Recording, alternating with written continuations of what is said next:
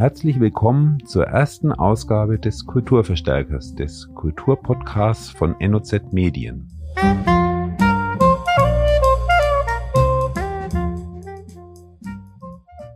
Mein Name ist Ralf Döring. Ich bin jetzt hier gerade vorm Orchesterstudio im dritten Stock des Theaters. Hier drinnen probt das Osnabrücker Symphonieorchester zusammen mit dem Theaterchor für das Neujahrskonzert. Auf dem Programm steht die neunte Symphonie von Beethoven. Und wir gehen jetzt dann gleich mal rein und versuchen uns einen kleinen Eindruck zu verschaffen.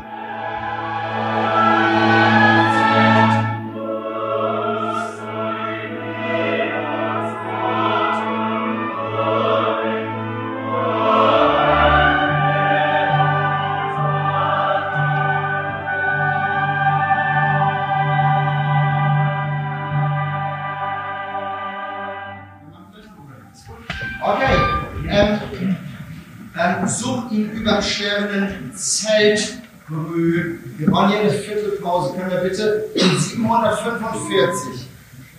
Holzgläser, erstes, zweites Horn, Trompeten.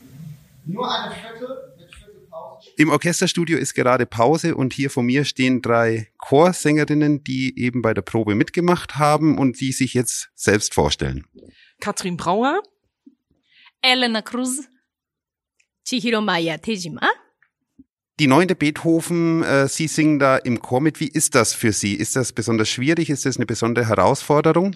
Ja, das ist eine wirklich besondere Herausforderung. Ich habe das schon einmal im Solo mitgesungen und das ist äh, für den Alt zumindest viel, viel einfacher. Also die Chorpartie ist wirklich wesentlich schwerer, weil es viel länger ist und anstrengend und hoch und in einer unangenehmen Lage zu singen und Piano auf ganz hohen Tönen und das auch noch sauber. Das ist wirklich nicht so einfach. Wie ist es denn für einen Sopran? Ja, wir müssen immer ähm, die äh, über den äh, Bruchlage und wir haben auch äh, zwei gestrichene A, äh, Takte, äh, zehn Takt, äh, 20 äh, Takte lang und äh, wir überlegen schon, wer wo atmet, damit das äh, ganze Legato klingt und so. Also das ist schon sehr, sehr anspruchsvoll. Mhm. Beethoven gilt ja nicht unbedingt als der sängerfreundlichste Komponist. Äh, ist da was dran? Also hat Beethoven tatsächlich sehr unangenehm für Sänger geschrieben? Ja, ich stimme das zu. Mhm. Also es ist, ähm, es ist kaum Cantilene auf eine sehr hohe Lage. Es ist ziemlich Parlando die ganze Zeit und das macht es ganz schwierig. Wäre es Cantilene gewesen, das könnte man etwa stimmfreundlicher einfach betrachten, aber in dem Fall man versucht sich, man gibt sich Mühe, den Text auszusprechen und dabei leidet die Qualität. Oder den Text muss eben nicht so gut verstanden mhm. werden, damit man die Töne mal schön singen könnte. Wie lange haben Sie sich denn auf dieses Konzert vorbereitet? Hm, ich weiß es gar nicht so genau, ne? Wann haben wir damit angefangen? Schon am Anfang der Spielzeit. Jetzt. Also ich würde mal sagen, im September, so haben wir schon äh, ja, das eigentlich schon mal aus der Mottenkiste sozusagen herausgeholt, weil wir es ja schon mal gemacht haben bei diesem Open Air ähm, Konzert damals ne, mit der mit dem russischen Orchester mhm. zusammen. Ähm, ja, das mussten wir wirklich vollkommen neu wieder alles üben, weil auch jetzt eine, in der Stadthalle eine andere Situation ist. Also man muss dann schon von vorne wieder an, eigentlich anfangen. Ne? Das Orchester ist auch anders. Damals waren zwei Orchester auf einer Open-Air-Bühne mit Verstärkung. Jetzt in der Stadthalle findet das alles ohne Verstärkung statt. Wie oft haben Sie denn die neunte Beethoven schon gesungen? Ich? Hm? Ich äh, persönlich ähm, ja, im Chor habe ich schon in Japan, als ich dort studiert hatte, habe ich schon im Chor gesungen und hier habe ich auch Solo ähm, Sopranpartie gesungen und Konzert jetzt mit in Osnabrück zwei, zweites Mal. Mhm. Mhm. Also auch damals auf der Open Air Bühne. Genau. Ja, genau. Mhm. Wie ist es für Sie? Für mich ist das das erste Mal. Und ist das was Besonderes, diese Musik zu singen? Ja, die Musik ist wunderschön. Das, ja. Es gibt keine zwei Meinungen. Obwohl sie so schwierig zu singen ist. Ja, ja, auf jeden Fall. Es ist wunderschöne Musik. Sie haben im April noch eine andere große Herausforderung vor sich. Dann stehen die Meistersinger auf dem Spielplan. Im Vergleich zu, zur neunten Beethoven, wie lassen sich denn die Chorpartien in den Meistersingern singen? Also für mich einfacher. Äh, das kann man jetzt natürlich noch nicht sagen, weil wir noch nicht alles einstudiert haben und ich auch nicht weiß, wie das dann im Zusammenhang kommt. Aber die Lage ist erstmal viel angenehmer und ist auch viel sängerischer. Also es, was du schon sagtest, ist viel mehr Kantilene drin. Mhm. Also Das singt sich schon erstmal so in den Proben besser. Und das ist auch für Sie so. Ja, also man merkt schon, dass der Wagner, äh, Wagner schon ähm, sehr sängerisch gedacht hat. Mhm. Äh, Beethoven dagegen sehr instrumentalmäßig. Mhm. Das ist ein bekannter Fakt. Äh, Wagner, ja, die beiden haben andere Ansprüche und aber ich freue mich schon auf Wagner, auch zuerst Beethoven. Also lieber dann äh, eine, eine ganze Vorstellung der Meistersinger singen als zweimal hintereinander die neunte Beethoven. Ja, genau, auf jeden Fall. Gut, äh, dann danke ich Ihnen ganz herzlich, wünsche jetzt ein schönes neues Jahr und freue mich aufs Konzert.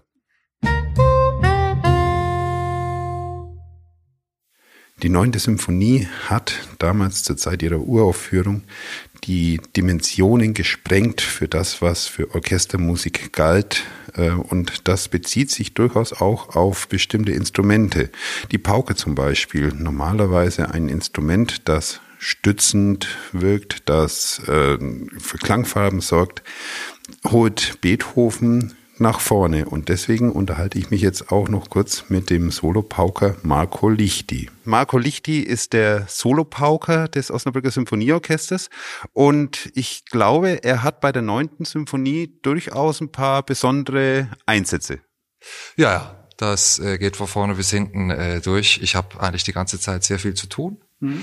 und sehr viele prägnante, wichtige Stellen. Natürlich das Scherzo insbesondere, das kennt jeder. Und aber auch der erste Satz ist sehr bekannt, äh, einfach viel zu tun für mich. Ja. Ist das etwas, was einen mit Aufregung erfüllt? Ist man nervös vor der neunten Beethoven als Solopauker?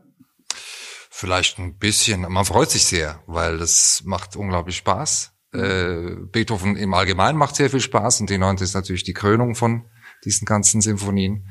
Und äh, also ich freue mich sehr. Gab es denn vor der neunten Symphonie schon Werke, wo die Pauke wirklich so exponiert im Vordergrund steht? Ähm, bestimmt, wüsste ich jetzt nicht. Also natürlich alle anderen äh, Beethoven, zum Beispiel die siebte, das ist auch sehr äh, äh solistisch zum Teil für die mhm. Pauke. Eigentlich bei fast jedem Beethoven-Werk gibt es irgendwo ein paar Takte, wo die Pauke ganz allein ist. Ja. Auch beim Violinkonzert zum Beispiel. Dass sie zusammen mit äh, Isabel von Köln gespielt hat und sie hat da eine, eine Kadenz gespielt, wo auch die Pauke mit dabei ist. Genau, ja. Wo sie dann auch gesagt hat, ja, der Marco Lichti, der kann das. Ich weiß nicht, ob sie das gesagt hat. Äh, sie hatte halt diese Kadenz gewählt und äh, ich habe mich auch sehr gefreut, weil viele Solisten wählen eben eine andere Kadenz, und, aber die ist natürlich sehr, sehr äh, schön, wenn, wenn man da mit der Solistin allein ein bisschen was spielen kann. Wir haben jetzt Samstagabend, es ist kurz nach acht. Alle Welt äh, genießt die Zeit mit der Familie, genießt ein freies Wochenende, geht in die Bar, geht essen. Die Musiker des Osnabrücker Symphonieorchesters sind im Orchesterstudio und proben. Äh, ist das was, was einem auch manchmal auf die Nerven geht? Ja, ab und zu kann's äh, nerven, also je nachdem halt, wie die familiäre Situation ist, wenn jetzt alle zu Hause sind oder wenn, ja, es ist oft schwierig, ein freies Wochenende zu finden, äh, wenn man eben andere Leute noch kennt, die jetzt mit Musik und mit dem Theater nichts zu tun haben und dann nur halt die Wochenenden äh, gerne was was machen wollen. Aber ich habe dafür, ich also ich habe mich daran gewöhnt und ich freue mich dafür umso mehr, wenn ich am Montag dann ähm, oder an irgendeinem sonstigen Wochentag wunderschön einkaufen kann oder ins, ins Schwimmbad gehen kann und da ist dann eben da ist niemand. Und freuen Sie sich auf den 1. Januar auf das Neujahrskonzert mit der neunten Beethoven? Ja, ich freue mich sehr. Ich habe gerade gemerkt, es gibt absolut keine Karten mehr. Ähm, ich suche selber nämlich noch eine. Ich habe leider keine übrig. nee, ich freue mich sehr. Neujahrskonzert ist jedes Mal ein Highlight in der Saison. Mhm. Auch wenn, äh, wenn Sie normalerweise dann anderes, ein etwas gefälligeres Programm spielen. Ich meine, die neunte Beethoven ist ja schon wirklich ein großes, gewichtiges Werk. Und aber auch auf die neunte Beethoven freuen Sie sich jetzt ganz besonders. Insbesondere darauf freue ich mich, ja. Mhm. Sie machen ja in diesem Jahr ne, den kompletten Zyklus aller Symphonien, die neunte jetzt zum Neujahrskonzert und dann im März die anderen acht an zwei Konzerten. Wie sehen Sie dem entgegen? Wird das anstrengend? Eine Herausforderung? Das wird bestimmt eine Herausforderung, ja, aber da äh, werden wir uns auch ein bisschen abwechseln. Ich muss nicht, also ich darf nicht alle neun spielen, weil ich auch einen jungen Kollegen habe, der auch äh, was spielen soll, spielen will. Und dann werden wir uns da schön aufteilen, dass ich den ersten Teil mache und er dann den zweiten Teil.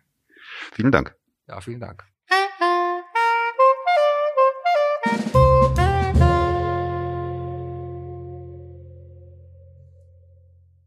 Es ist eine ganz besondere Freude für mich, dass ich für die erste Ausgabe hier im Studio den Generalmusikdirektor der Stadt Osnabrück, Andreas Hotz, habe.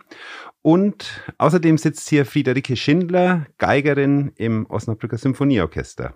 Anlass des Podcasts ist der 100. Geburtstag des Osnabrücker Symphonieorchesters und gleichzeitig der 250. Geburtstag von Ludwig van Beethoven.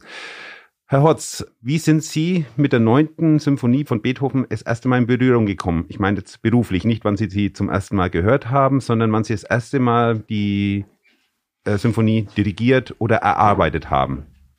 Ja, und das sind ja schon zwei ganz unterschiedliche Dinge. Die Beethoven-Symphonien äh, sind ja alle quasi der Kanon für jeden Dirigenten, der ähm, schon ganz früh ähm, bearbeitet wird, aber dann eben noch nicht am lebenden Objekt mit, mit einem wirklichen Orchester, ähm, sondern erstmal rein mit der Partitur, mit der Auseinandersetzung dieser unglaublichen formalen Konstruktion.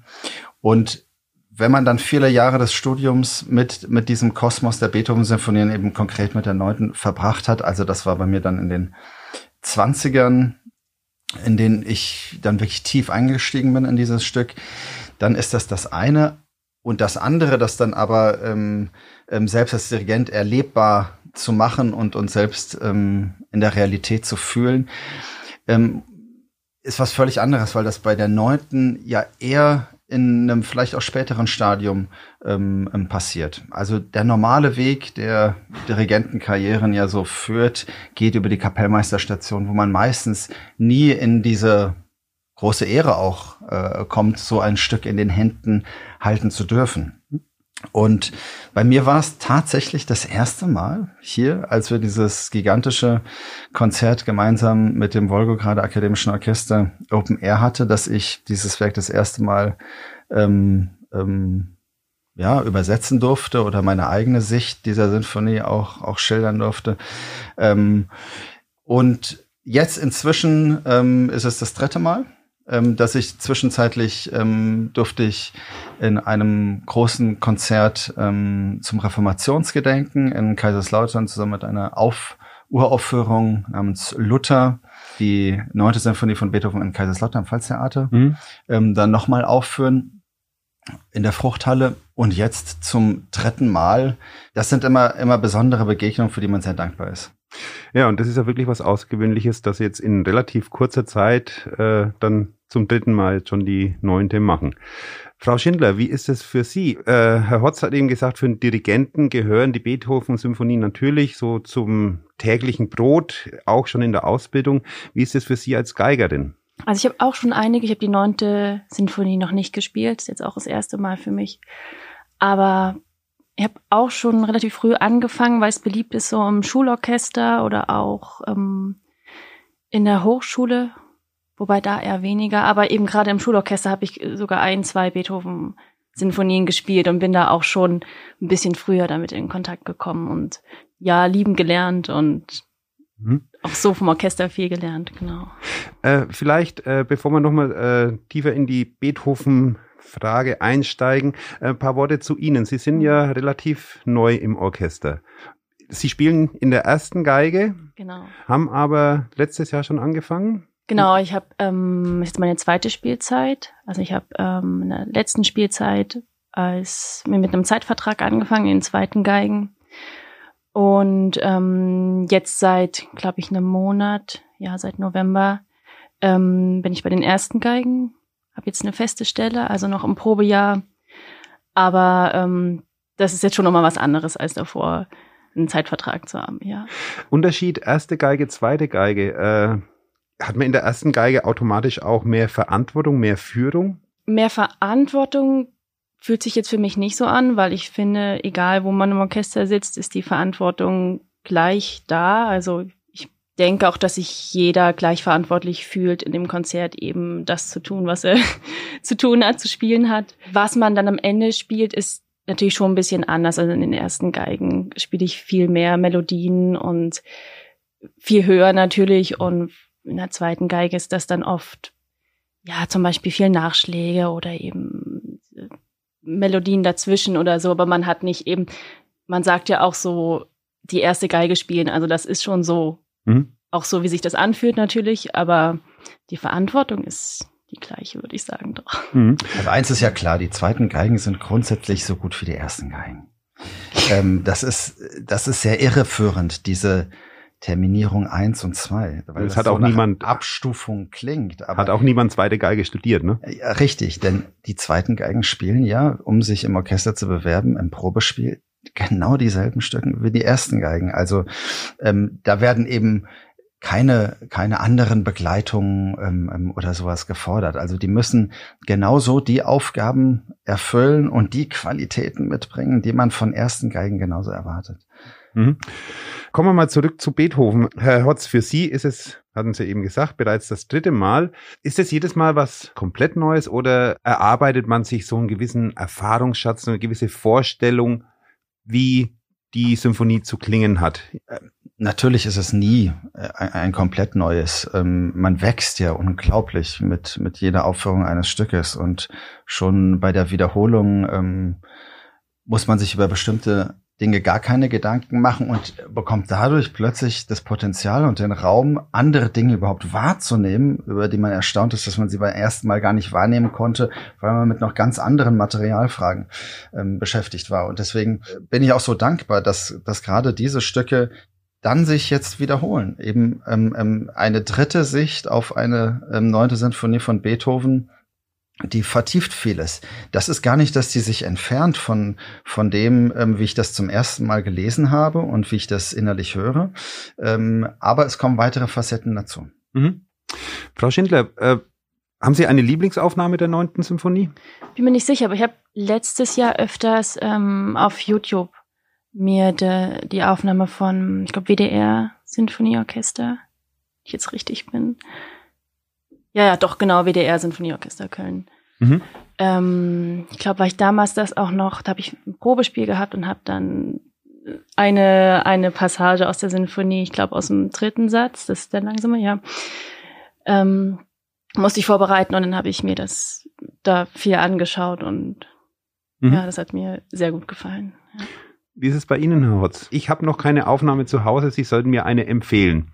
Das ist ja ganz gefährlich, wenn ich das jetzt sage, weil dann jeder denkt, Mensch, wenn ich dann beim Herrn Hotz ins Konzert gehe, dann höre ich so die Tempi von dem oder jenem Dirigenten. Also das ist unheimlich schwierig. Aber sagen wir mal so, es gibt ja ganz, ganz unterschiedlichste Beethoven-Ansätze. Ich selbst bin groß geworden mit dieser Welt von Claudio Abbado, den ich liebe, den ich aber heute nicht mehr mit Beethoven hören könnte der aber, aber dessen Beethoven-Interpretation mich als Jugendlichen fasziniert haben und auch Richtung Dirigent äh, mhm. gebracht haben, ohne Zweifel. Ähm, heute stehen mir andere Dirigenten in ihrer Sicht auf Beethoven näher. Dazu zählt ein Giovanni Antonini, ein Pavojevi, ein, ähm, ein Gardiner, ähm, ähm, also alles Leute, die eben den, den Geist, aus dem diese Musik kommt, auch, auch die Einbettung, ich sag mal, in dieses französisch-revolutionäre, den Geist der historisch informierten Aufführungspraxis, all das mitnehmen in diese ja doch ähm, sehr ideologisch ballast ähm, ähm, aufgeladene ähm, Sinfonie, wie die in der Rezeption dann eben zu dem wurde, wie man sie heute so als Koloss vor sich stehen sieht. Mhm. Spielt das eine Rolle, wenn Sie sich mit dieser Symphonie beschäftigen? Also geht durchaus an Sie beide die Frage. Die neunte Beethoven wurde gespielt zu Führers Geburtstag und äh, um den Mauerfall zu feiern. Ist die Symphonie ideologisch belastet? Ist sie größer als ihre Zeitzusammenhänge, äh, als die Zeitumstände, in denen sie gespielt wird? Ergeben sich die Kontexte jedes Mal neu? Wie sehen Sie das? Ja, sicherlich wurde Musik immer wieder instrumentalisiert und in, in diesem Zuge missbraucht. Aber die Tatsache, dass wir heute nicht daran denken, wenn wir als, als ähm, Orchestermusiker oder als Dirigent die Noten vor uns haben, denken wir nicht an Hitlers äh, Geburtstag oder an den, an den Mauerfall. Also das waren historische ähm, Ereignisse, die die Musik eben vereinnahmt haben, aber die Musik eben doch so stark ist und so viel mehr ähm, als nur die Fixierung auf, auf, auf diese ideologische Vereinnahmung in sich trägt, ähm, dass wir uns da wirklich um das kümmern, was die Musik selbst an, an Musik ähm, vermittelt. Mhm. Sie spielen dieses Werk an Neujahr. Sie müssen Weihnachtskonzerte spielen. Sie spielen an Silvester zwei Vorstellungen der Operette. Als Musiker hat, glaube ich, Silvester oder haben so diese, diese stillen Tage eine etwas andere Bedeutung als für den Rest der Bevölkerung, oder? Ja, auf jeden Fall. Als Musiker ist das tatsächlich so. Ähm, für mich ist das aber nicht ganz neu, weil ich auch aus einer Musikerfamilie komme und das immer schon so kannte. Also meine Eltern waren und das sind teilweise immer noch ähm, beide Kirchmusiker. Und ähm, da kenne ich das einfach, dieser Stress zu den Feiertagen und dass man gerade dann besonders viel Musik macht oder viel üben muss oder eben in der Kirche ist ja auch immer viel los. Von daher ist das für mich eigentlich ganz normal und auch schön und auch eigentlich sogar besonders. Äh, sie bringen kein Opfer, weil sie nicht richtig Silvester feiern können wie Nein, alle überhaupt anderen. nicht. Aber ich kann ja auch Silvester feiern. Also nach der Vorstellung, irgendwann ist die auch vorbei und dann wird auch gefeiert auf jeden Fall. Aber man darf, ich finde die Frage völlig berechtigt. Ähm, ähm, man darf das nicht vergessen. Also, dass ähm, viele Menschen sehen ja diese Zeit zwischen den Jahren als die besonder, besonderste irgendwie im Jahr. Und, und das ist nach Weihnachten, direkt nach dem zweiten Weihnachtstag geht es jährlich für uns in die Orchesterproben. Und da ist ja wenig Zeit vor Silvester. Das bedeutet morgens, abends, morgens, abends, Hauptprobe, Generalprobe. So Sie kennen auch jedes, kein Wochenende. Richtig, so, so sieht jedes zwischen den Jahren für uns aus. Und ähm, natürlich, das sind Entbehrungen, das sind auch Entbehrungen, die man für die Familie ähm, ähm, dann, dann bringt, die sich diese Zeit vielleicht anders wünscht. Und trotzdem äh, werden wir ja irgendwie zurückbeschenkt durch diese wunderbare Musik und durch ein wunderbares Publikum mit einem stets ausverkauften neues Konzert, das uns ja ganz viel von dem, was wir da investiert haben, äh, von den Mühen, ähm, durch den Applaus zurückschenkt und er wieder wettmacht. Mhm. Dieses Neujahrskonzert ist ja nun eingebettet in die Feierlichkeiten zum 100-jährigen Bestehen des Osnabrücker Symphonieorchesters. Frau Schindler, Sie kommen genau in dieser Phase ins Orchester, als das sein 100-jähriges Bestehen begeht. Ist es für Sie auch was Besonderes? Ja. Spüren Sie das? Ja, ja, ja. Es ist sehr besonders und sehr schön und das kommt ja nie wieder, das Gefühl, dass man jetzt so das erste Mal fest im Orchester eine Stelle hat. Ich weiß, wie besonders das ist und fühle das auch immer wieder. Also das war jetzt nicht nur einmal, dass ich mich darüber gefreut habe, sondern ich habe gibt immer wieder Momente, so einfach so mal am Tag, wo das so kurz in meinen Kopf kommt und dann freue ich mich total.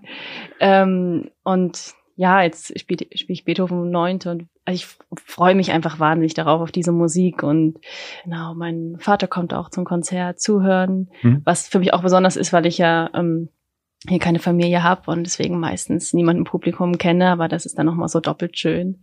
Sie gehen auch auf ein ganz besonderes Konzert zu, nämlich Anfang März werden dann die anderen acht Beethoven-Symphonien auf dem Programm stehen. Ist das etwas, was Sie mit Freude erfüllt, was Sie mit Respekt erfüllt? Ich meine, es ist ja immerhin schon, glaube ich, einfach eine physische Anstrengung, vier Symphonien an einem Tag zu spielen. Es ist so, wie Sie es gesagt haben. Also es Freude und Respekt zugleich auf jeden Fall. Also ich habe so ein Projekt noch nie gehabt in meinem Leben und weiß von daher nicht, wie es sich anfühlt oder wie, ob man dann müde wird oder ob man ähm, von Anfang bis Ende mit Spaß dabei sein wird. Das wird sich zeigen, aber ich freue mich sehr drauf, weil es so besonders ist und ja, man hat selten eine Gelegenheit im Leben und ich bin sehr gespannt. Ja.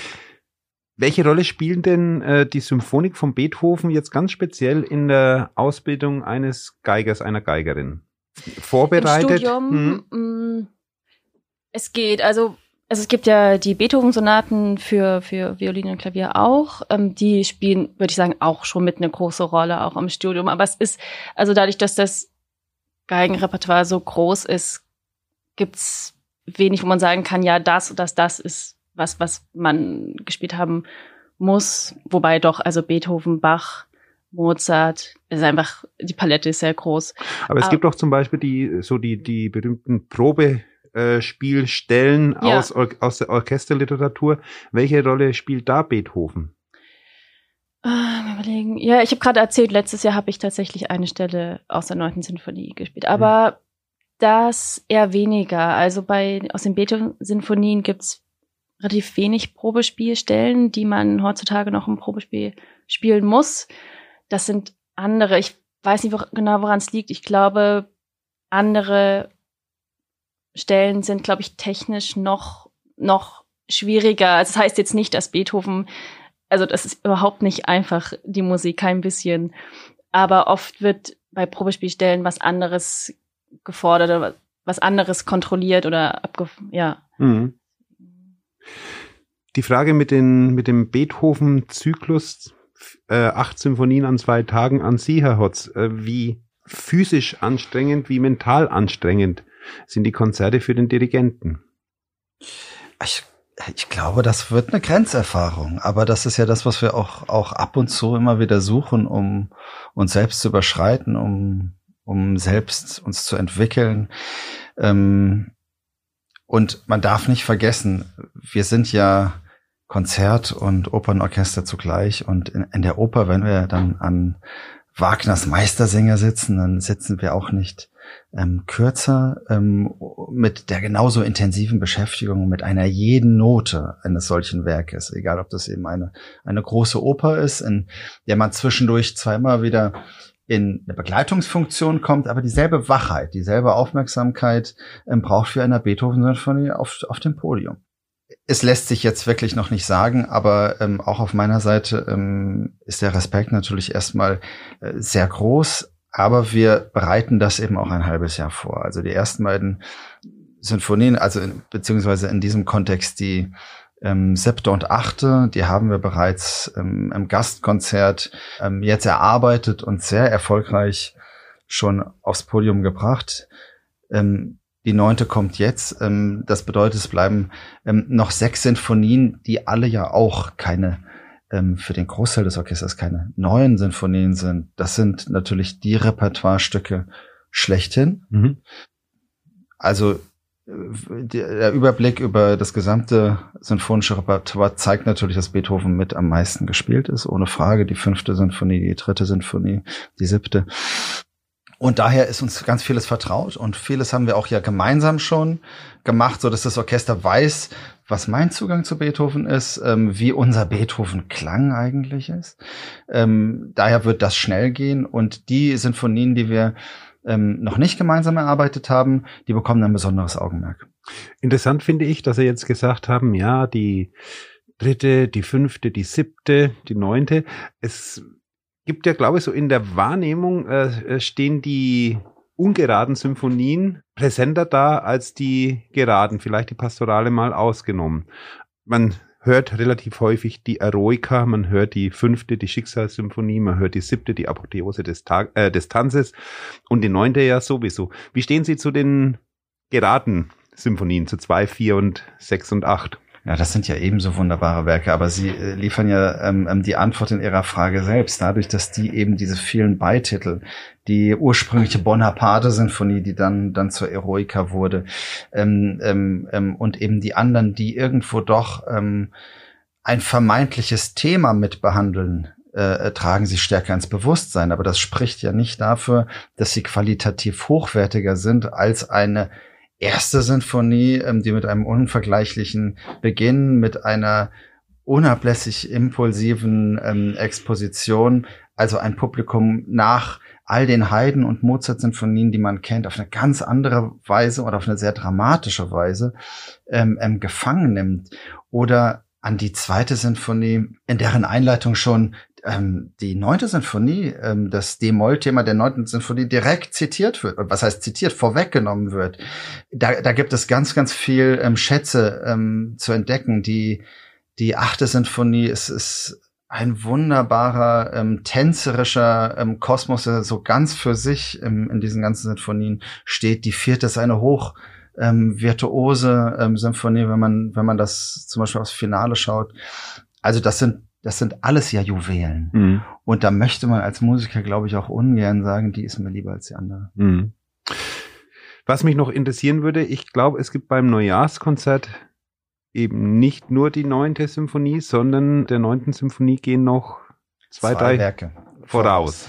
Wir haben ja diese schöne Tradition, die ich hier ähm, ähm, mitbringen durfte, des Wunschkonzerts. Und ich war immer sehr dankbar, dass das vom Publikum so gut angenommen wird, dass wir in Osnabrück nicht dieses ganz klassische Strauß ähm, Neujahrskonzert spielen, sondern ähm, dass es ein Konzert ist, das durch die unterschiedlichsten Einflüsse, Stilistiken, Nationalitäten, Nationalstile ähm, ähm beeinflusst wird.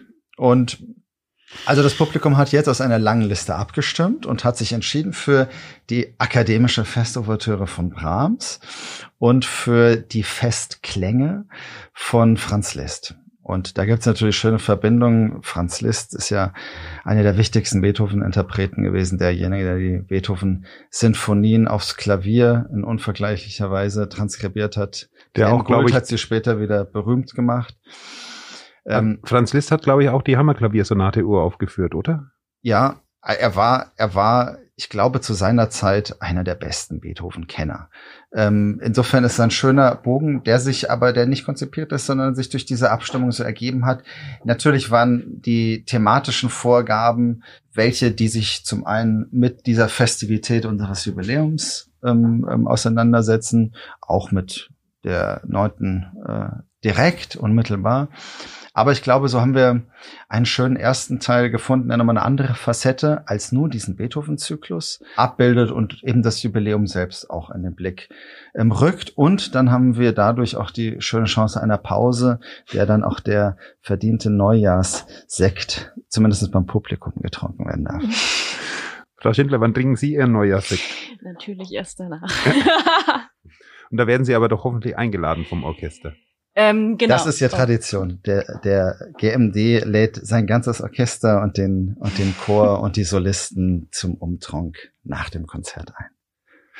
Frau Schindler, Herr Hotz, dann wünsche ich Ihnen jetzt einen guten Rutsch und ein glückliches neues Jahr 2020.